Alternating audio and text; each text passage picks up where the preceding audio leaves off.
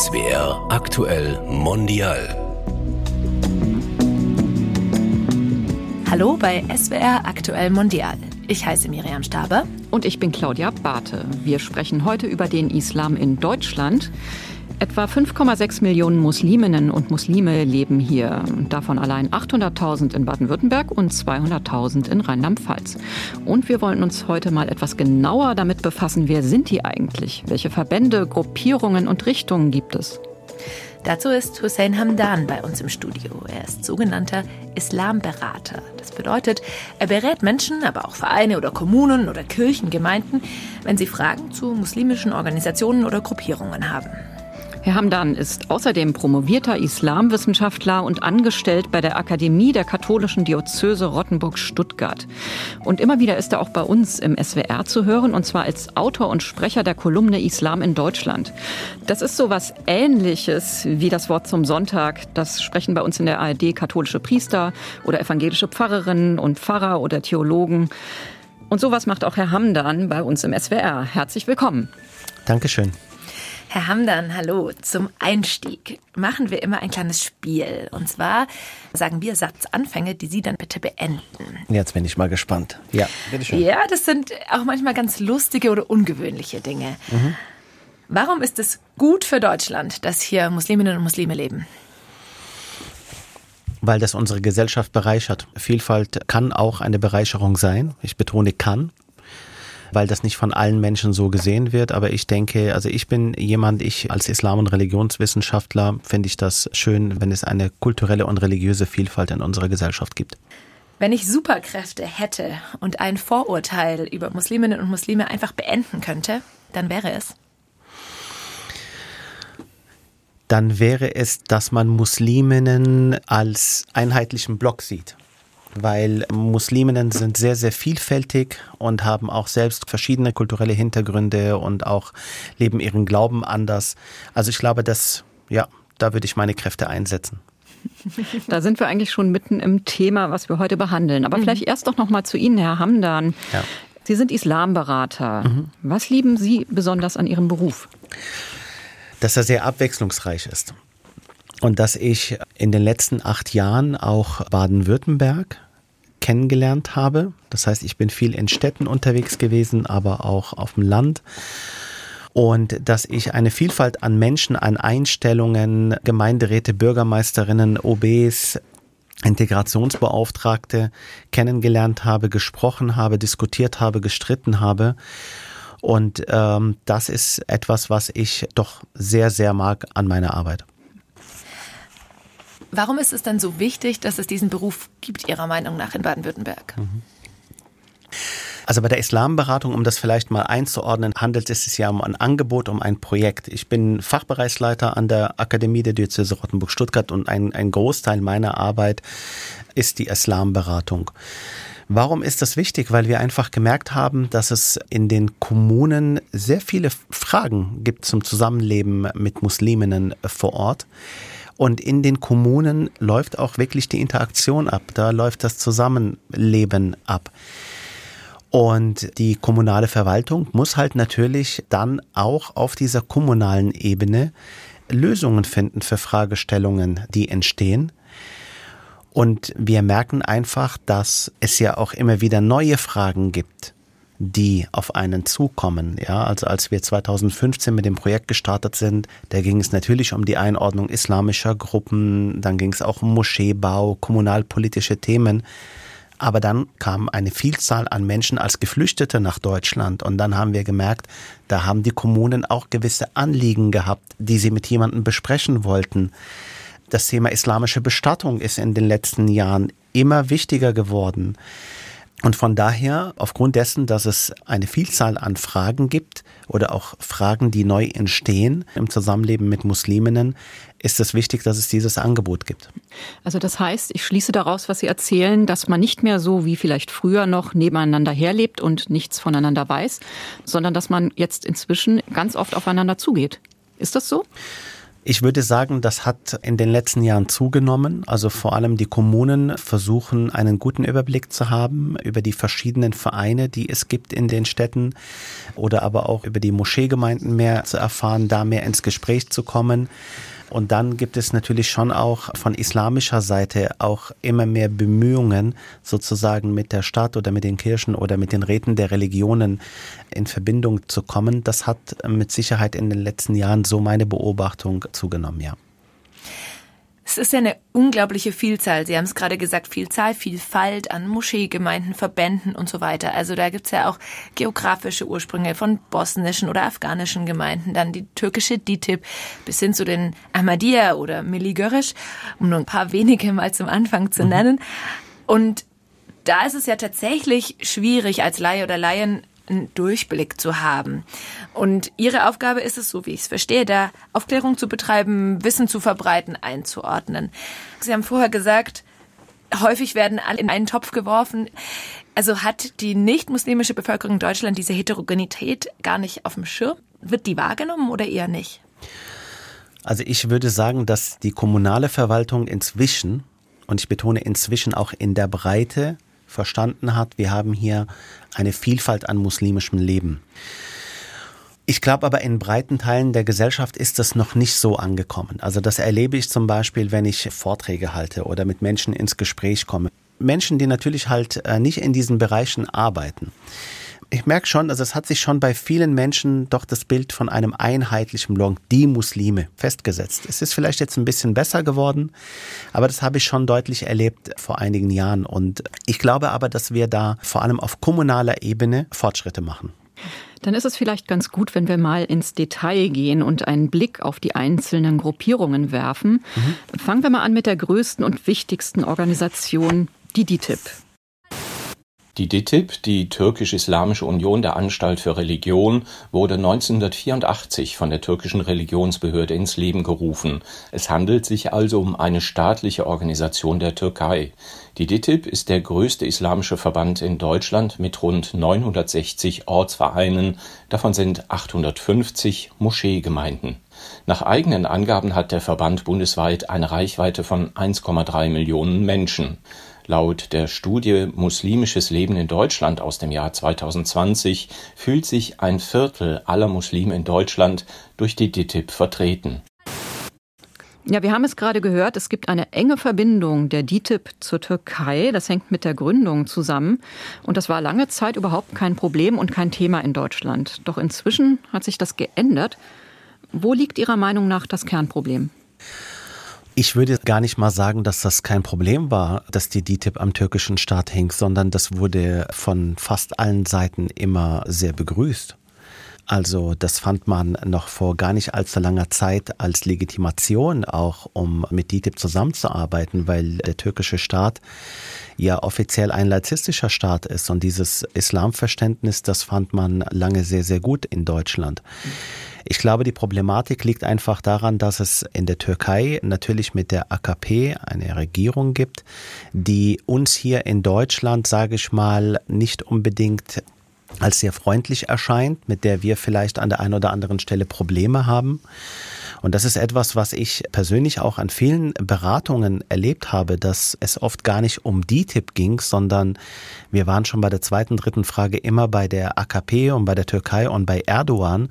Und hier merke ich halt einfach, die türkische Politik prägt eigentlich unser DITIB-Bild mehr als die Erfahrungen, die wir hier mit den DITIB-Gemeinden selbst machen. Aber ist das auch gerechtfertigt? Also ist die DITIB der verlängerte Arm der türkischen Regierung? Also ich würde mal sagen, die DITIB ist ein Produkt des türkischen Staates. Das war sie immer und das wird sie wahrscheinlich immer bleiben. Also die Gründung 84, die türkische Religionsbehörde hat hier gegründet mit Wissen des deutschen Staates. Das hat man auch begrüßt und vor allem auch, also die Finanzierung. Da reden wir über die Finanzierung der Imame, die nach Deutschland kommen. Ob es weitere Finanzierungen gibt, das weiß man nicht so genau. Darüber wird spekuliert aber das weiß man nicht. Ganz klar ist natürlich eine gewisse Abhängigkeit des Verbands vom türkischen Staat. In unserer Arbeit geht es ja aber vor allem um die kommunale Ebene. Und ähm, da würde ich einfach sagen, da müssen wir unterscheiden. ob wir über den Landesverband sprechen oder ob wir über den Bundesverband sprechen, die mit Sicherheit eine starke Rückbindung an den türkischen Staat haben oder vielleicht jetzt irgendwie die kleinen äh, DITIB-Gemeinden in kleinen Ortschaften, die ihre Räumlichkeiten nutzen zum Beten oder zum Fastenbrechen und sich freitags zum Freitagsgebet zu treffen. Also ich würde da aufpassen mit Pauschalurteilen. Also das heißt, es kann sein, dass diese Gemeinde, mit der man es da zu tun hat, ein bisschen der verlängerte Arm von Erdogan ist, muss aber nicht unbedingt sein. Was, was meinen wir mit verlängertem Arm? Na, beispielsweise, wenn Wahlkampf ist in der Türkei, dass so eine Art Wahlkampf betrieben wird, das bekommt man ja gar nicht mit von außen. Das mhm. ist ja denkbar. Absolut. Also offiziell sagt die DTIP, dass man das unterbindet. Aber man weiß, dass es in manchen Gemeinden auch Wahlkampf gab. Man weiß auch zum Beispiel, dass nach dem Putschversuch es Imame gab, die Namen zusammengetragen haben von Menschen, die wohl der Hismet-Bewegung, also der Gülen-Bewegung angehören bzw. dort zugeordnet werden. Aber mir ist da wirklich ganz, ganz wichtig, bei aller Kritik, die man an den DITIB-Verband auch äußern kann und vielleicht auch muss, da ist mir eine Pauschalverurteilung, ähm, ist es mir wichtig, dass wir davon abrücken, weil das wird der Sache nicht gerecht. Sie haben gerade die Gülen-Bewegung angesprochen. Das ist ja auch ein Beispiel, dass man schön vor Ort runterbrechen kann. Mhm. In der Türkei, die türkische Regierung macht die Gülen-Bewegung für den Putschversuch, für den Militärputschversuch 2016 verantwortlich. Mhm. Wie ist es denn hier vor Ort, wenn jetzt zum Beispiel Vertreter der DITIB und Vertreter der Gülen-Bewegung aufeinandertreffen? Wenn jetzt eine Kommune oder eine Kirchengemeinde Gemeinde überlegt, mit beiden Organisationen zusammenzuarbeiten. Wie gehen Sie damit um? Wie kann sowas funktionieren? Das sind tatsächlich Anfragen, die wir in den letzten Jahren vermehrt hatten weil die Anhängerinnen der Gülen-Bewegung tatsächlich in der türkischen Community einfach ähm, gemieden werden und zum Teil haben wir auch gerade 2016 nach nach den Ereignissen in der Türkei hier immer wieder von vor allem verbalen Attacken auf die Leute gehört. Also das, das ist zum Beispiel ein innertürkischer Kampf, der auch zum Teil in Kommunen ausgetragen wird. Es ist tatsächlich so, dass Verwaltungsspitzen immer noch ein Problem damit haben, DITIB-Mitglieder und Mitglieder eines Gülen-Vereins an einen Tisch zusammenzubekommen. Wir empfehlen und wir formulieren ja nur Empfehlungen. Am Ende muss natürlich jede Kommune für sich die Lösung suchen. Aber wir empfehlen der Kommune in der Breite einzuladen, also all diejenigen, mit denen man sich vorstellen kann, zusammenzuarbeiten oder mit denen man einen Kennenlernprozess starten kann, einzuladen und ja sozusagen so ein bisschen die Richtung anzugeben. Also eine Kommune muss für sich entscheiden, welche Player kommen für uns in Frage und darf auch erwarten, dass diese Streitigkeiten, ob sie jetzt theologisch, politisch motiviert sind, dass man sie auf einer kommunalen Ebene einfach außen vor lässt. Das darf man erwarten. Das ist natürlich ein Idealbild, das ist nicht die Realität, aber ich glaube, das ist schon nicht schlecht, wenn kommunale Verwaltungsspitzen das auch ganz klar äußern, den Vereinen und Verbänden gegenüber. Und dann muss man natürlich immer sehen, ich sage immer, eine Einladung ist ein Angebot. Wenn man kommt, dann kommt man und wenn man nicht kommt, dann kommt man halt nicht. Dann sind das natürlich auch verpasste Chancen für einen selbst. Aber es kann natürlich dann passieren, dass man nur mit einem zusammenarbeitet. Also ich denke da jetzt zum Beispiel an das Projekt House of One in Berlin. Mhm. Dort entsteht ja ein Gebäude, in dem eine Moschee, eine Kirche und eine Synagoge unter einem Dach vereint sind. Mhm. Das ist eine sehr schöne Idee. Mhm. Und jetzt hat man aber nach jemandem von muslimischer Seite aus gesucht, der mhm. da mitmacht und hat sich viele Absagen eingehandelt. Und im mhm. Endeffekt ist es jetzt so, es gab eine Zusage von Seiten der Gülen-Bewegung. Die genau. soll jetzt diese Moschee künftig betreiben. Mhm. Ja, seitdem bekommt dieses Projekt Morddrohungen von türkischer Seite aus und es wird dem House of One vorgeworfen, mit Terroristen zusammenzuarbeiten. Hat das House of One da eine so gute Entscheidung getroffen, Ihrer Meinung nach? Da bin ich jetzt gar nicht so im Bilde, muss ich sagen, weil das ja auch in, in Berlin ist. Ich kenne das Haus davon, ich kenne auch das Projekt, dass das jetzt ähm, diese Probleme gibt. Das habe ich so jetzt gar nicht mitbekommen.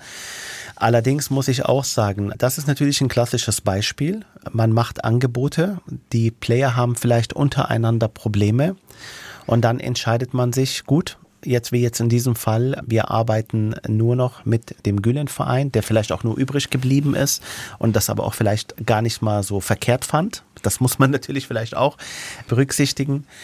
dann ist es halt einfach so, dann kann man nicht diese Vielfalt abdecken.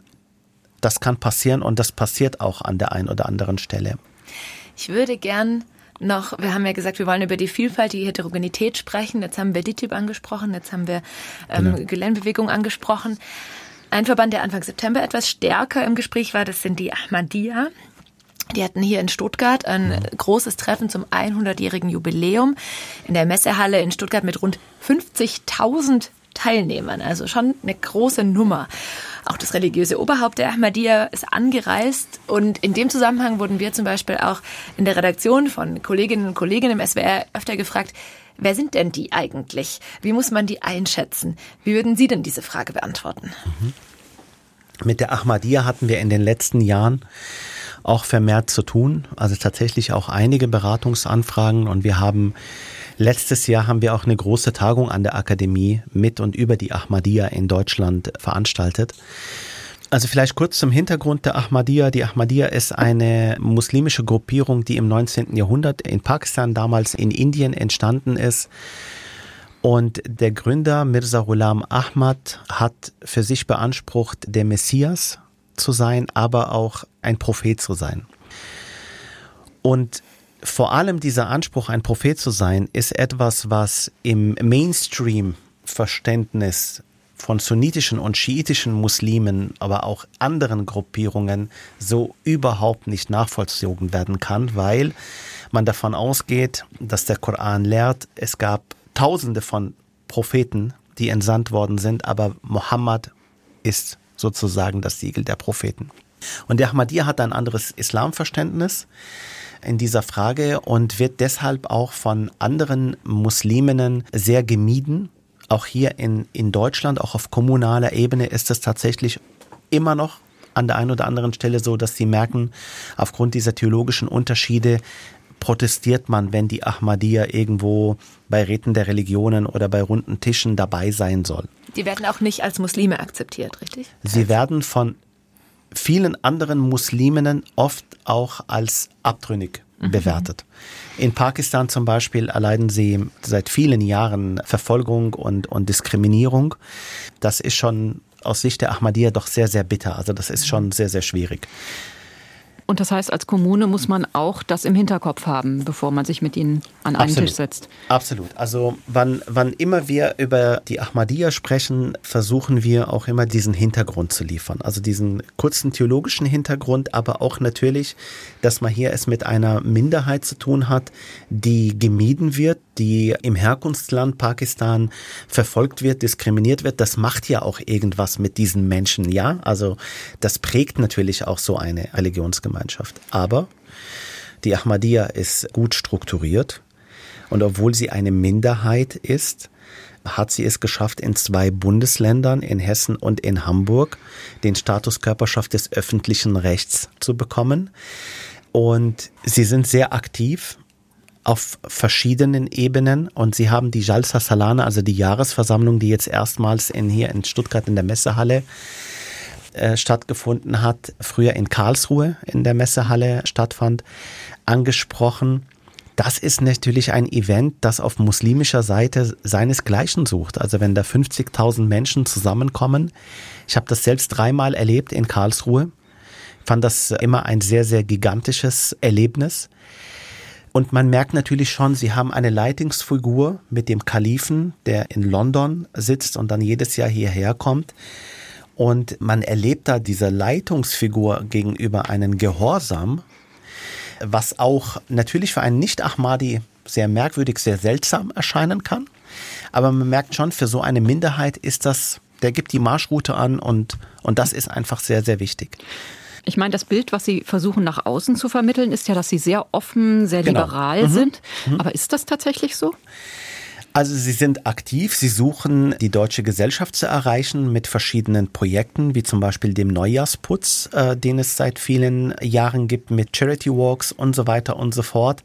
Aber ich würde sagen, die Ahmadiyya ist schon eine Gruppe, die wir eher im konservativen Spektrum verorten würden. Das heißt, die Auslebung islamischer Gebote ist da doch schon sehr spürbar. Man erlebt auch zum Beispiel Geschlechtertrennung. Also da würde ich schon auch sagen, dass das eher ein konservatives Islambild ist, was aber allerdings jetzt nicht unbedingt in irgendeiner Weise in Gewalt ausschlägt. Ja, weil die Ahmadiyya doch auch eigentlich recht äh, bekannt dafür ist, dass sie eine sehr friedvolle Gruppe ist, die aber, wenn man mit ihr zu tun hat, sehr von, ja, vor Selbstvertrauen strotzt. Also, also das ist wirklich so. Die haben ein sehr selbstbewusstes Auftreten. Das wird manchmal in den Kommunen ein bisschen auch als penetrant bewertet, weil sie so von sich überzeugt sind, dass man so das Gefühl hat, wenn sie reden, wenn sie versuchen, ihre Lehre darzustellen oder ihre Aktivitäten darzustellen, als würden sie mit sich selber reden und nicht jetzt irgendwie auch wirklich wahrnehmen, dass da der Bürgermeister oder die Integrationsbeauftragte da sitzt ich glaube, das ist etwas, was an der einen oder anderen Stelle doch auch als etwas aufdringlich bewertet wurde. Mhm. Sie haben den Punkt Geschlechtertrennung angesprochen. Das mhm. wird ja nicht nur bei der Ahmadiyya mhm. beobachtet. Also wenn man jetzt zum Beispiel mit Mitgliedern des Verbands der islamischen Kulturzentren zusammenarbeitet, dann hat man es ja meistens mit Männern zu tun. Frauen treten da kaum in Erscheinung. Wer sind denn die islamischen Kulturzentren und muss man denn bei solchen Zusammenarbeiten dann auch sowas einfach hinnehmen oder wie würden Sie damit umgehen? Also der Verband Islamischer Kulturzentren ist der älteste Verband der Musliminnen in Deutschland, der schon 73 gegründet wurde. Ist ein Verband, der einen mystischen Hintergrund hat, aber auch sehr konservativ ist. Auch hier ist mir das sehr wichtig. Konservativ ist ein Begriff, den wir nicht immer gleich mit radikal oder fundamentalistisch oder islamistisch gleichsetzen können. Das heißt, die Auslebung islamischer Gebote ist ihnen sehr wichtig.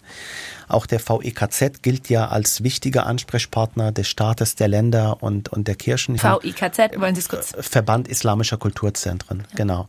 Also hier zum Beispiel in Baden-Württemberg ist der VIKZ ja auch im Prozess des islamischen Religionsunterrichts an Schulen maßgeblich beteiligt in der Stiftung Sunnitischer Schulrat. Und Sie sprechen einen sehr wichtigen Punkt an, und zwar, dass gerade beim VEKZ natürlich auch das Thema Geschlechtertrennung auch sehr eingehalten wird. Wir machen die Erfahrung tatsächlich hier bei uns, ich kann jetzt für Baden-Württemberg sprechen, man sagt mir, dass das in anderen Bundesländern anders sein soll, aber man hat zum Beispiel in Baden-Württemberg noch nie wirklich eine Repräsentantin des Verbands gesehen.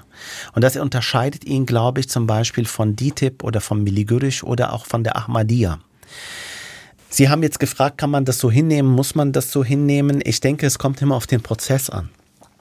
Also in der Vergangenheit haben wir das schon auch erlebt, dass gerade zum Beispiel bei dem ersten Projekt, das ich an der Akademie 2012 bis 2014 junge Muslime als Partner durchgeführt habe, haben wir das erlebt, dass sogar im Jugendbereich der VEKZ darauf gepocht hat, dass vor allem Mädchen nicht an Projekten teilnehmen können. Und das ist dann etwas, wo ich sagen muss, nein, das muss man nicht hinnehmen. Man kann schauen, ob man zum Beispiel als kirchliche Einrichtung sagt, ja, also wir können vielleicht auch mal ein Mädchenprojekt machen, was zum Beispiel mal im hohen Norden gut gelungen ist mit dem VEKZ. Aber wenn man zum Beispiel ein Projekt plant und der VEKZ oder ein anderer Verband sagt, die Jungs dürfen dahin, aber die Mädchen nicht, dann würde ich eigentlich eher dafür plädieren zu sagen, dann macht man das Projekt lieber nicht. Rote Linien aufzeigen. Schon rote Linien vielleicht auch aufzeigen und aufzuzeigen, was einem wichtig ist und was, was nicht. Und bei allen Dialogbemühungen, denke ich, sollten gewisse Maßstäbe erfüllt sein. Also man muss darauf eingestellt sein, dass viele dieser Verbände sehr konservativ sind. Aber konservativ ist ja das eine, mhm. wo sich viele kommunale Akteure wahrscheinlich absichern wollen, dass man sicher sein will, dass diese Gruppierung, mit der sie es da zu tun hat, nicht plötzlich verfassungsfeindlich ist. Mhm. Wie kann man sich da absichern? Das ist natürlich ganz klar. Kommunen müssen sich absichern, weil es auch viele Fragen gibt, weil es viele Irritationen gibt, Unsicherheiten gibt.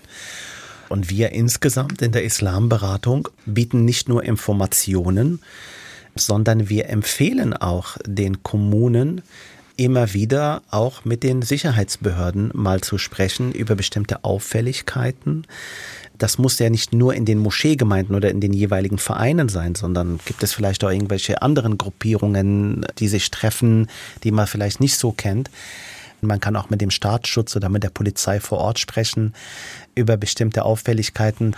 Kommunen sollten sich da nicht so scheuen, auch mal die Sicherheitsbehörden zu befragen. Ja. Jetzt haben wir einen Verband schon immer wieder angesprochen, Milligörisch. Mhm. Sehr kleiner Verband, muss man sagen, im Vergleich. Also bundesweit 320 Gemeinden, etwa 170.000 Mitglieder, also wirklich ne, um einiges kleiner als zum Beispiel die DITIB. Aber dieser Verband wird eben vom Verfassungsschutz eingestuft als Organisation des legalistischen Islamismus. Mhm. Das bedeutet, sie lehnen Gewalt ab, aber sie versuchen, die Gesellschaft zu unterwandern und nach islamischen Vorstellungen umzuformen. Mhm. Wie schätzen Sie denn die Miligörisch ein? Das ist auch interessant, was Sie gesagt haben. Legalistischer Islamismus, hier merkt man, auch der Begriff des Islamismus ist nicht so einheitlich, wie auch der Islam nicht so einheitlich ist. Ja, also es gibt verschiedene Formen des Islamismus und hier haben wir es mit einem Islamismus zu tun, der nicht gewaltbereit ist. Wie bewerten wir die Milligürisch? Tatsächlich ist es so, dass Milligürisch uns von Anfang an sehr, sehr beschäftigt hat, weil wir gemerkt haben, viele Kommunen haben Milligürisch Gemeinden und würden gerne denen an der einen oder anderen Stelle auch mal eine Chance geben zur Zusammenarbeit, weil man dort gemerkt hat, die sind schon auch aktiv, haben auch junge Leute, die sie erreichen und haben natürlich aber diese Hürde Verfassungsschutz. So, und jetzt ist es so, dass es natürlich schwierig ist zu sagen, auch wenn die vom Verfassungsschutz beobachtet werden, ihr könnt mit denen zusammenarbeiten, das ist nicht unsere Aufgabe. Wir haben aber gemerkt, dass in den letzten Jahren sich grundlegend in der Einschätzung von Miligürisch bundesweit ein bisschen was verändert hat. Und wir haben es erlebt, dass andere Bundesländer die Beobachtung nicht mehr aktiv betreiben.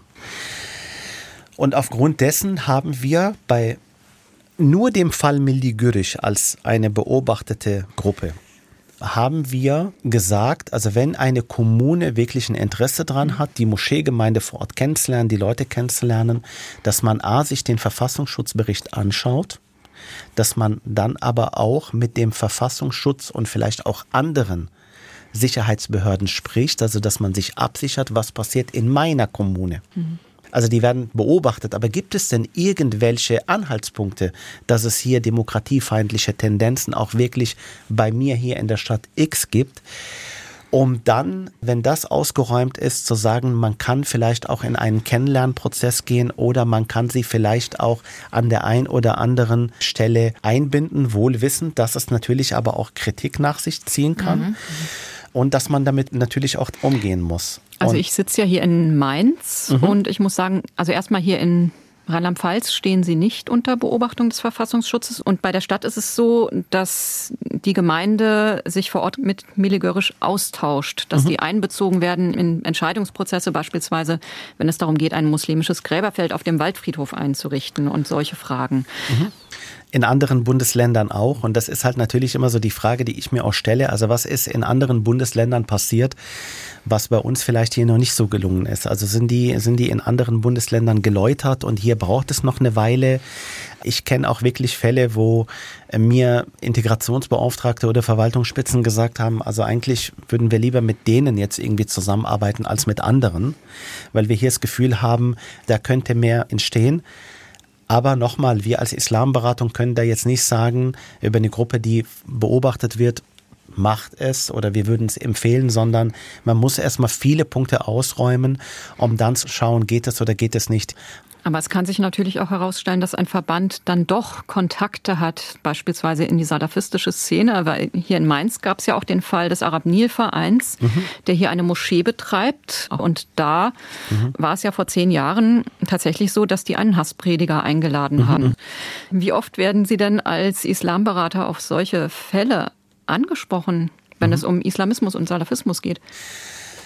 Wir hatten einzelne Fälle, schon durchaus auch, also wo es um eine salafistische Gruppierung ging, manchmal aber auch, wo man gesagt hat, wir haben so das Gefühl, da gibt es auch Radikalisierungstendenzen bei jungen Menschen.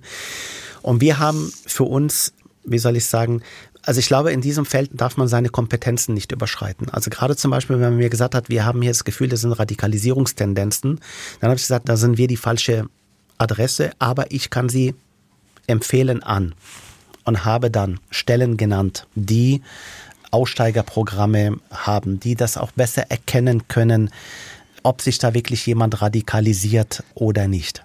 Das war uns auch immer wichtig, dass wir nicht auch Themen bedienen, die wir selbst dann nicht hundertprozentig einordnen können und wo es einfach auch die Fachleute an anderen Stellen gibt. Ich glaube, das ist ganz, ganz wichtig. Aber klar, wir hatten schon auch Beratungen in Kommunen, wo man gesagt hat, wir haben hier vielleicht auch eine gemäßigt salafistische Gruppe, kann man mit denen arbeiten. Wir haben aber zum Beispiel gerade im geflüchteten Bereich hatte ich mal eine Anfrage, dass man mir gesagt hat, da gab es Salafisten, die auch Leute bedroht haben, die versucht haben, Leute anzuwerben, vor allem junge Leute, auf junge Leute gelauert haben, Ehrenamtliche verbal attackiert haben. Wie geht man damit um, dass man die Kommunen hier auch wirklich äh, dazu ermuntert hat, lieber einmal zu viel die Polizei anzurufen oder jemand von den Sicherheitsbehörden als, als einmal zu wenig zu, zu reagieren. Und in so einem Fall, äh, wie Sie ihn jetzt gerade auch genannt haben, ist es natürlich auch ganz wichtig, dass man da auch hier klare Kante zeigt. Also es gibt einfach bestimmte Gruppierungen, mit denen kann man nicht zusammenarbeiten, mit denen sollte man nicht zusammenarbeiten. Und das finde ich gilt für den salafistischen Bereich da sehe ich tatsächlich keine Grundlage für eine Zusammenarbeit. Und natürlich, meine, dieser Verein, über den Sie gesprochen haben in Mainz, das ist, glaube ich, ein arabisch geprägter Verein, nicht wahr? Ja. Das wird wahrscheinlich auch eine gewisse Entwicklung gewesen sein. Mhm. Also die werden ja wahrscheinlich vielleicht am Anfang eine andere Haltung gehabt haben oder sich zumindest nach außen hin anders präsentiert haben. Und dann kommt es zu dieser Einladung eines Hasspredigers. Das ist natürlich problematisch und das darf man in keinster Weise unterschätzen. Aber vielleicht muss man an dieser Stelle auch nochmal betonen, dass diese extremistischen Gruppierungen nur einen ganz geringen Prozentsatz aller Muslime hier in Deutschland ausmachen. Absolut. Absolut. Und deswegen glaube ich, ist es mir auch wichtig und uns auch immer wichtig, diese Begrifflichkeiten einzuordnen. Ja, also dass es nicht nur islamistisch gibt, sondern es gibt legalistisch islamistisch und es gibt also ultra radikal islamistisch, es gibt konservative Muslime, äh, es gibt liberale Muslime, ja, also auch viele in den Schlagzeilen. Und ich glaube, das ist schon auch ganz wichtig, dass man das immer wieder betont, dass die Mehrheit doch vor allem religiös äh, gesehen versucht, ein friedliches äh, Leben zu führen. Und auch nicht jeder ist religiös. Ja, absolut. Absolut. Also die Frage nach der Religiosität unter Musliminnen, das ist ja das, was ich auch am Anfang gesagt habe. Wir haben oft so das Gefühl, alle Musliminnen sind religiös. Aber das ist bei weitem nicht so. Und was bedeutet Religiosität? Also reden Sie mal mit liberalen Musliminnen über Religiosität und reden Sie mal mit Mitgliedern von DITIB und Milli. Da werden Sie auch eine ganz andere Religiosität vielleicht vorfinden. Und auch das muss natürlich alles seinen Platz haben. Also auch das ist alles legitim. Jetzt haben wir diese Heterogenität aufgezeigt, haben dann, wir haben über ganz viele unterschiedliche Gruppierungen gesprochen. Ich glaube, wir könnten noch ewig weitersprechen. Zum Schluss können Sie uns ein Beispiel positiver Zusammenarbeit erzählen? Sie haben es ja jahrelang, seit 2015 sind Sie Islamberater. Warum lohnt es sich denn, Kontakt zu haben, in den Austausch zu gehen, zusammenzuarbeiten?